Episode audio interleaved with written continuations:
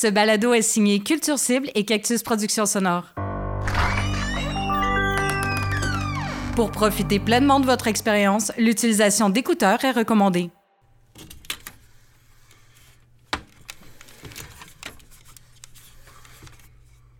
Comme vous avez pu le constater, ça fait un petit moment que nous ne publions plus de contenu sur Résidence Incubatrice. À sa création, nous avons posé deux dogmes, deux règles, deux lignes à suivre. Alimenter cet espace quotidiennement avec du contenu artistique, peu importe sa forme, et préparer une pièce de théâtre pendant cette période de résidence forcée pour sortir avec une œuvre prête à être jetée dans le monde. La deuxième règle tient toujours. Elle tient encore plus. Bloquer avance. Nous avons une dizaine de comédiens et comédiennes ainsi que des concepteurs et conceptrices qui se sont jointes au projet. Nous avons un texte et une équipe. Vous êtes les prochains et les prochaines à être concernés. Pour ce qui est du reste, du contenu artistique supposé alimenter la page durant la pandémie, nous sommes contents d'avoir euh, osé, d'être allés vers ce qui nous semblait juste et nécessaire à ce moment-là. Nous avons réagi un peu épidermiquement. Comment réagir à une situation où il nous était demandé de ne pas réagir? Comment faire pour ne rien faire?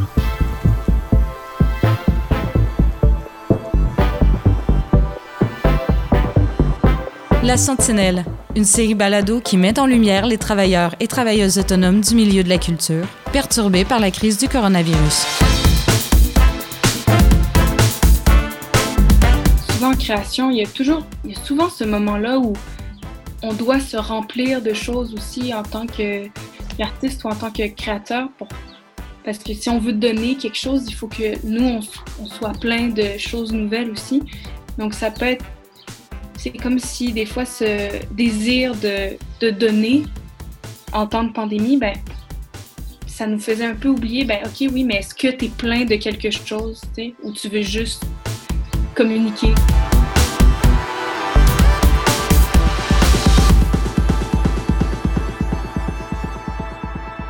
Ouais, mais on était content d'y retrouver Hugo Piana. C'était un de nos premiers sujets. Marc-André Mongrain, instigateur du projet Balado, La Sentinelle. Les, les, les, les, deux personnes passionnées de résidence incubatrice. Je sais pas, je trouve que c'était un de nos bons podcasts au début, dans, parmi les premiers. Puis, ben, j'imagine facilement la discussion pertinente que tu vas avoir avec eux. En plus, en plus, ça fait écho au, FT, au FTA parce que, parce que eux se sont rendus compte des limites de l'écran se sont rendus compte qu'ils n'étaient pas prêts à faire du théâtre comme ça. Ça, je trouve ça vraiment intéressant. Louis-Philippe Labrèche, collaborateur au projet Balado La Sentinelle. Dans la mesure où, c'est vrai, c'est difficile. L'écran, c'est un médium en soi. Tu sais, c'est la télévision puis le cinéma. Même ça, qui sont tous les deux à travers un écran, c'est même pas la même chose. C'est pas les mêmes codes. C'est pas utilisé de la même façon. Puis, euh, ben, c'est vrai, si tu prends des artistes de théâtre, tu es sac là-dedans, puis tu leur donnes pas. Il n'y a pas quelqu'un qui vient contrôler comment l'image s'en vient ça peut être très, très ardu et finalement pas très intéressant, même si la matière première, elle est. je, trouvais que c'était une constatation vraiment intéressante qu'ils ont faite. Il était plein de bonne foi, puis au départ, il était convaincu de révolutionner le monde. Il était parti là, avec une, une motivation presque touchante. Jean-François Roy, monteur et réalisateur du projet Balado, La Sentinelle. Puis en tout cas, j'ai pas tout écouté en détail, mais le bout que j'ai écouté, ça n'a pas marché à leur goût en tout. Là. ça n'a pas pris la direction qu'ils souhaitaient. Là. Mais non, mais Ils ont comme arrêté en cours de route. C'est magnifique. On est en train de documenter qu'est-ce que c'est la vie d'un comédien ou d'une comédienne quand il est à l'école ou quand il est jeune, qui commence à faire sa pratique. Puis il essaye des affaires. des fois, ça ne marche pas. C'est important de faire ces réalisations-là ou de comprendre pourquoi ça n'a pas marché qu'est-ce qui. C'est ça qui est beau dans leur affaire, c'est qu'ils se posent des questions autant sur le podcast que sur la vidéo. Euh, ils, sont en, ce moment sont en train de comme travailler, de modeler ce qui va être eux l'artiste demain. je trouve ça fucking beau. Le, mandat de départ était, était double, c'était de nourrir cette page-là avec euh, autant de possibilités artistiques que les gens nous envoyaient ou qu'on proposait nous. Hugo Fréjabise, auteur et metteur en scène. Et des fois, je lis des textes devant des gens. Et de créer cette pièce de théâtre-là, de la créer en première lecture, en premier mouvement, à la sortie du confinement, en s'adaptant à chaque fois. Donc, on essayait de se dire, même si au début, on ne croyait pas exactement que le premier, la première échéance allait être la bonne, ce qui a, ce qui a été le cas, on essayait de se dire, est-ce qu'on va avoir une forme possible à chaque à chaque moment. Puis au moment où on vous a parlé, le, entre l'enregistrement et la diffusion, le délai avait déjà changé. Donc à chaque fois, on essaye de se placer en se disant euh, de ne pas faire une pièce d'une heure trente en une semaine et d'essayer de, se presser, mais de se dire quel morceau on peut avoir d'une histoire complète, d'un bloc à livrer au public à tel moment. Donc à chaque fois, ça a évolué. Et par exemple, on a eu très rapidement un premier acte qui, qui, pouvait faire office de, de, première pièce de 25 minutes. On aurait été là pour, le, pour la promesse. Après, c'est sûr que dès qu'on voyait des DD s'allonger, on reconfigurait avec des, c'est une, une, pièce qui peut aussi, qui se prête à ça avec des, des, espèces de, blocs qu'on pouvait bouger. On commençait le deuxième acte qui pouvait être autonome, mais évidemment qui nécessitait le premier. Enfin, on essaie de fonctionner comme ça en se disant, on va toujours avoir quelque chose à présenter, mais évidemment, nous, on a, on a l'horizon d'une pièce, mettons, d'une heure trente, avec ce troisième acte-là qui n'est pas encore là on, si on se déconfine demain, on peut le jouer sans troisième acte, mais on va, si, si, le, si le, virus et le gouvernement nous, nous obligent à, écrire un peu plus, on va le prendre. Oui, il y, avait quelque chose aussi dans, euh, je pense que inconsciemment, on pensait que ben, quand la quarantaine, ben, le confinement allait être terminé, on allait pouvoir tous se rassembler d'un seul coup, comme si tout avait toujours été normal et revenait à la normale d'un seul coup. Ben, Anna Sanchez, euh, comédienne fais aussi de, tu de l'écriture, Anna Sanchez. Oui, ok. Anna Sanchez, euh, comédienne, euh, autrice, euh, musicienne. Alors que, ben, comme on le sait depuis quelques jours, ça va vraiment pas se passer comme ça. On va y aller au compte-goutte. Les, les, salles de théâtre vont peut-être pas réouvrir avant un moment. Donc, il y a cette question-là qui s'est posée aussi. C'est, au final, c'est quoi notre, c'est quoi notre go? Donc, c'est, est-ce que c'est quand les gens vont pouvoir sortir? Est-ce que c'est quand on va pouvoir se rassembler? Est-ce que c'est quand on va pouvoir le faire dans une salle? Et puis, on a pris la décision de, euh, ben, de la présenter quand on serait capable de créer un rassemblement extérieur sans que ce soit ben, contre les règles et dangereux.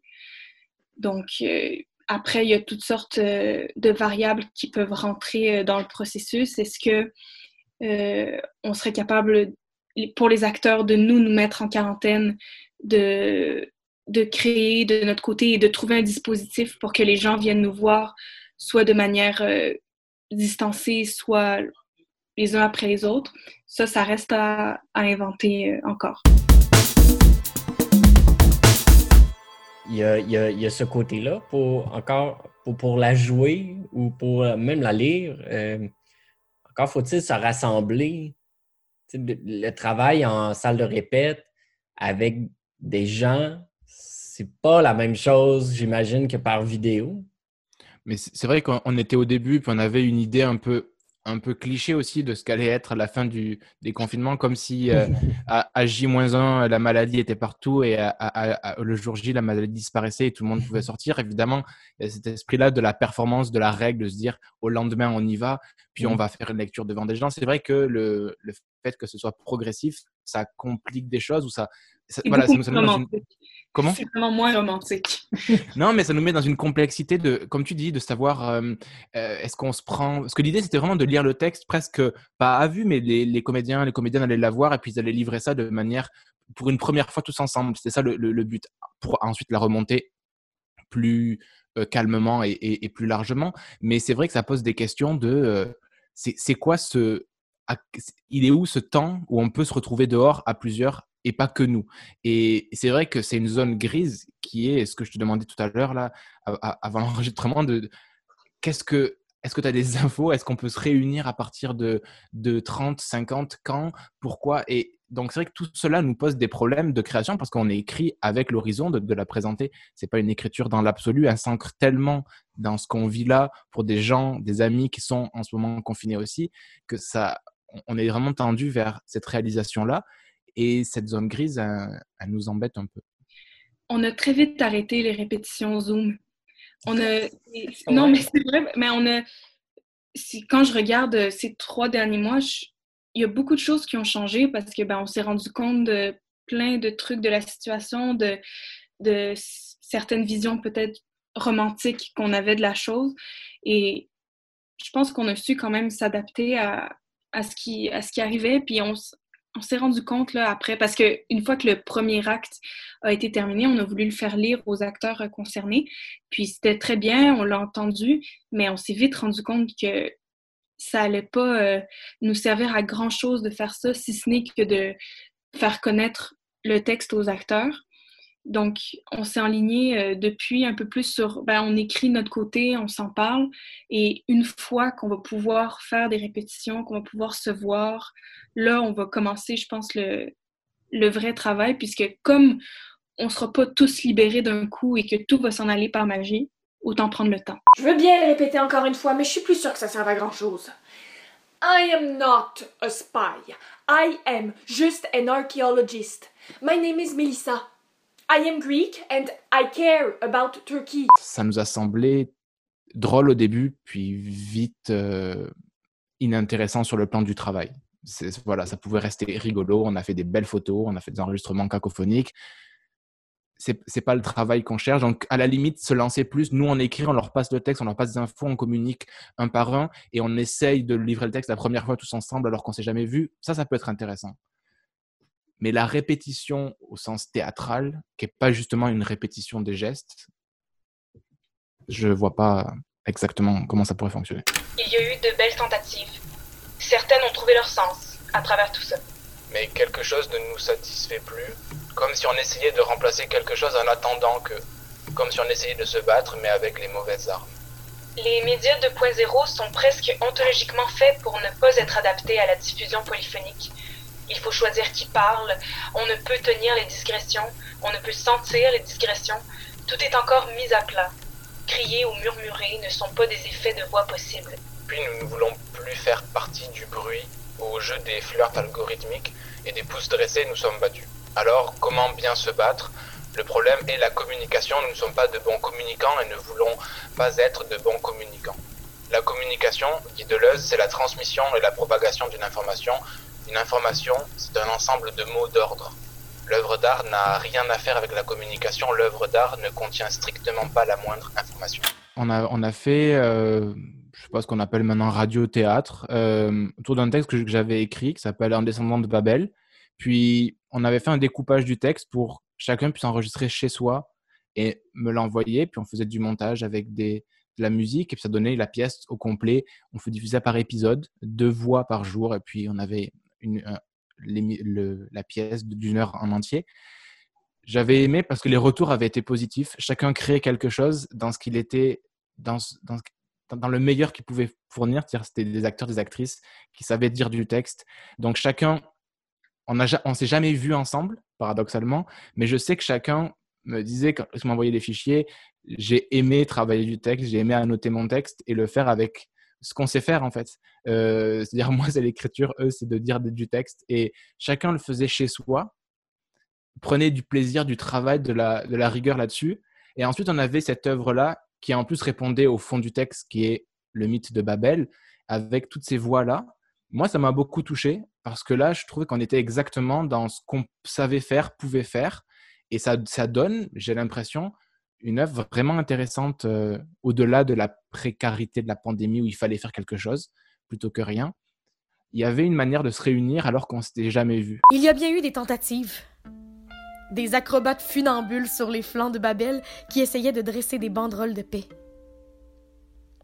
Ils s'exprimaient à l'universel.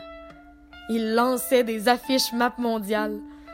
Leurs revendications étaient fraternelles et, sincèrement, sans tout ce qu'il y avait autour, cet enthousiasme nous donnait franchement des airs de soleil. Euh, moi, c'est euh, c'est un tout petit truc qui... Euh, ben, c'est en fait, c'est une amie euh, danseuse, Laura Borello-Belmar, qui... Mm. je lui ai écrit à un moment donné, je fais... Est-ce que ça te dirait de... Parce que je l'avais vu sur Facebook, elle s'était filmée un peu en train de danser, mais dans sa chambre, le soir, sans musique. Puis, je sais pas, on, on a parlé un peu du fait que, ben, c'était dur de, de, retrouver une certaine sensibilité à travers la vidéo pour certains trucs, mais là, j'avais, ça m'avait touché, j'avais trouvé que le courant y passait. Puis je lui avais demandé de, si ça lui tentait de créer autre chose pour la page.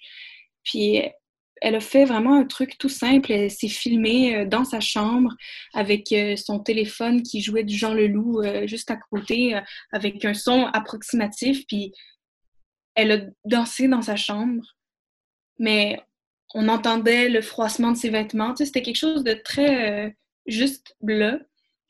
Et je sais pas, il y a quelque chose que j'ai vraiment aimé dans cet acte-là que j'ai trouvé réussi, euh, que j'ai trouvé qui se rendait puis qui avait, qui avait du sens. Nous avons eu peur que les démarches artistiques en 2.0 relèvent davantage de la communication que de l'art. Dorénavant, la, page sera un outil de communication.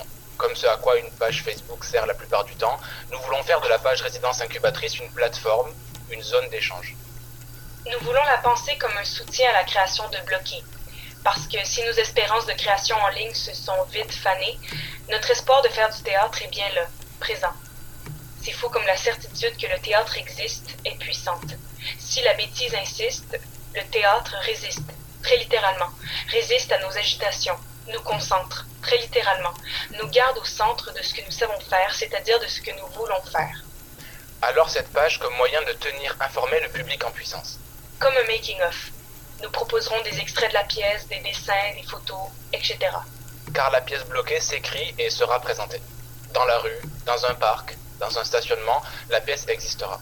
Et c'est sûr que deux mois plus tard, on est dans une forme euh, où on comprend que c'est plus, ça va être plus rude que ce qui était prévu. On perd un peu de romantisme sur des initiatives 2.0. Euh, on s'inquiète de savoir quand est-ce qu'on pourra refaire exactement, pas exactement, mais refaire ce qu'on sait faire. Et tout le monde est dans une zone grise qui est qui est un peu inquiétante parce qu'on parlait au début, est-ce que c'est dans six mois, est-ce que c'est dans deux ans?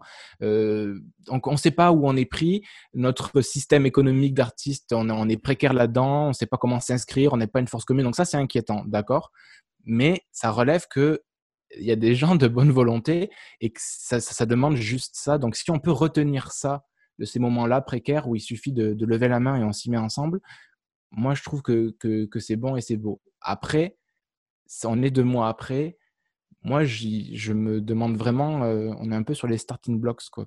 comment on va pouvoir réintégrer la rue, les, espaces, parce que je suis d'accord avec tous les discours de directeur de théâtre qui dit il faut, écouter le silence de nos mots reposés ou tout ça, mais nous, on a besoin de ça parce qu'on ne fait que ça, mais aussi parce que c'est notre, métier, donc un peu inquiet de me dire oui, je veux bien écouter le silence que nos mots font quand ils reposeront, mais j'aimerais bien savoir concrètement quand est-ce qu'on va pouvoir réunir des gens. Est-ce que tu crois possible que, pour une raison complètement dénuée de toute raison, cette goutte isolée, après avoir longtemps infusé, vient aujourd'hui donner une couleur ou une odeur dominante à mon sang? Est-ce qu'il se pourrait que cette goutte, perdue ou confondue au milieu des autres, ait une importance particulièrement décisive? Je ne sais pas. J'aime croire qu'on est davantage ce qu'on a été que ce qu'on sera, ça oui. J'aime bien croire que la goutte peut faire déborder le verre, qu'un grain de sel a un jour salé l'océan. Je ne sais pas ce que je ferais pour avancer si ce n'était pas le cas. C'est impossible de prédire le futur. Le premier réflexe de beaucoup de gens quand tout s'est arrêté, ça a été de se battre pour que ben, ça continue. Et il y avait il y avait, je trouve qu'il y avait une certaine violence dans tout ce qui nous était envoyé, dans, dans la manière dont on se, débattait aussi pour essayer de, je sais pas, de, de se trouver une place ou de se garder un sens à ce qu'on avait peur de perdre. Puis on dirait que d'avoir réalisé euh, ces choses-là, d'avoir réalisé que ben il fallait choisir correctement nos armes, puis pas juste prendre n'importe laquelle. Ça m'a apporté un certain apaisement et une certaine, euh, une certaine confiance euh, pour le futur. Et j'ai une confiance infinie envers le théâtre, dans le sens que je peux pas croire que ça va disparaître. Ça a survécu à tellement de choses. Je me dis, c'est, c'est impossible que ça disparaisse. Et je crois qu'on on sera plusieurs à se battre pour. Et la preuve, c'est qu'il y a énormément, ben, c'est ça, d'idées, d'avis qui, ont changé depuis le début de tout ça, des reculs qui ont été pris, des avis plus critiques sur plein de choses. Puis ça me rassure beaucoup et ça. Parce que moi, ce que j'avais peur, en fait, c'est que le théâtre prenne ce fameux tournant numérique. C'est ça qui m'inquiétait, moi, parce que c'est pas le théâtre que, dont je rêve après, c'est sûr qu'on va en tirer, euh, on va en tirer des, euh, des acquis, des nouvelles connaissances, peut-être des, des nouvelles manières, euh, des nouveaux sujets, des nouveaux thèmes. Mais je pense pas qu'il faut que ça prenne un tournant numérique.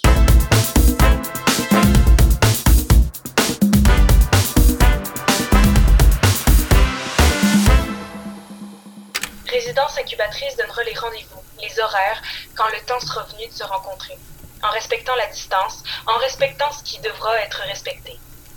Le théâtre, en tant que lieu, est devenu une structure administrative et cette structure disparaît.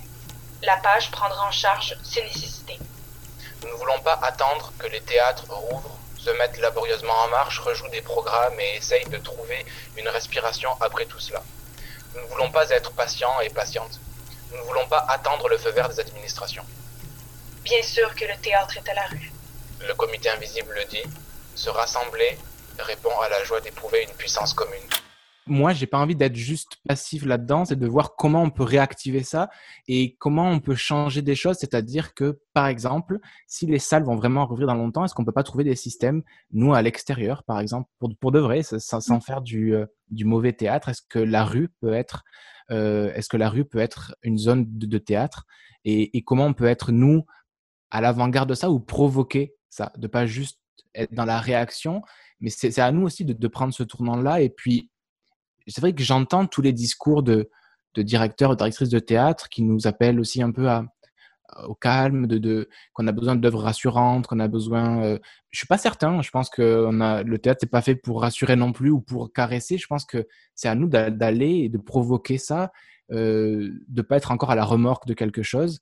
On entend aussi de dire de remettre en question euh, les, les fameux trois ans de production pour une pièce parce que ça, ça met des années. Mais allons-y et provoquons ça, provoquons des débats constructifs par rapport à ça. Et puis on pourrait jouer. Euh, le théâtre, c'est quelqu'un qui parle devant des gens. Puis dans les parcs, là, on les voit, les familles nombreuses du même âge qui boivent de la bière. Donc il suffit qu'on les aligne vers un promontoire commun. Nous, on est dessus et ça s'appelle du théâtre de rue. Et, il suffirait ça. Et honnêtement, moi, si on peut, si on peut réunir ces communautés, ces sororités et ces fraternités, ça me va.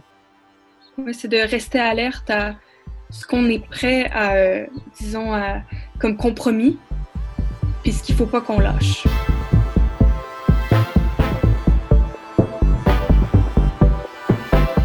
La Sentinelle est une initiative de Marc-André Mongrain en soutien aux travailleurs et travailleuses du milieu culturel dans le cadre de la crise du coronavirus.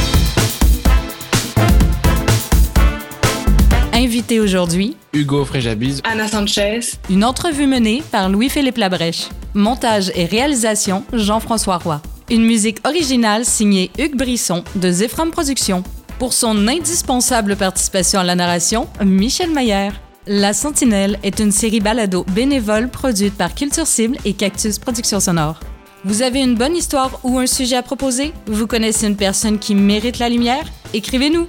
La sentinelle balado au singulier gmail.com. Vous avez aimé ce balado? Notre algorithme personnel estime que vous aimerez aussi. Les épisodes 4 et 9.